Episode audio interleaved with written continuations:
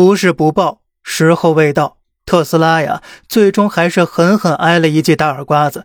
事情啊，想必大家都知道了。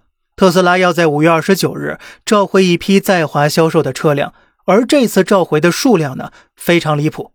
从二零一九年到二零二三年，特斯拉一共也就销售了一百一十多万台，但这次召回的数量却高达了一百一十万。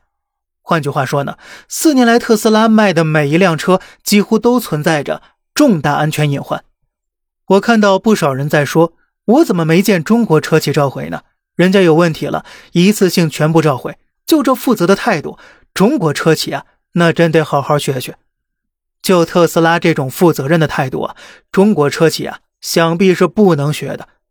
二零年明明因为断轴门召回车辆，但特斯拉却回应说，当然不是了。虽然我们召回了，但我们的车辆没有任何问题，是因为车主乱用造成的。二一年呢，北京一辆特斯拉刹车失灵，连撞两车。特斯拉回应了：“我们没有问题，是这位女性没有力气，她踩不动刹车。”后来呢，他又改口了，其实是因为路面结冰了。不过最离谱的呢，要数南昌车主充电异常事件了。最后特斯拉竟然直接甩锅给国家电网，说呀，可能是因为国家电网电压不稳造成的。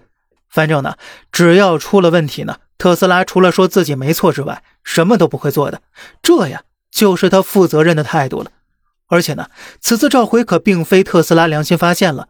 注意一下这几个字啊，本次召回活动是在国家市场监督管理总局启动缺陷调查情况下开展的。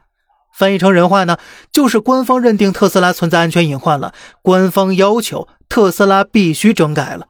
那么是什么安全隐患呢？咱们呢？下期接着聊。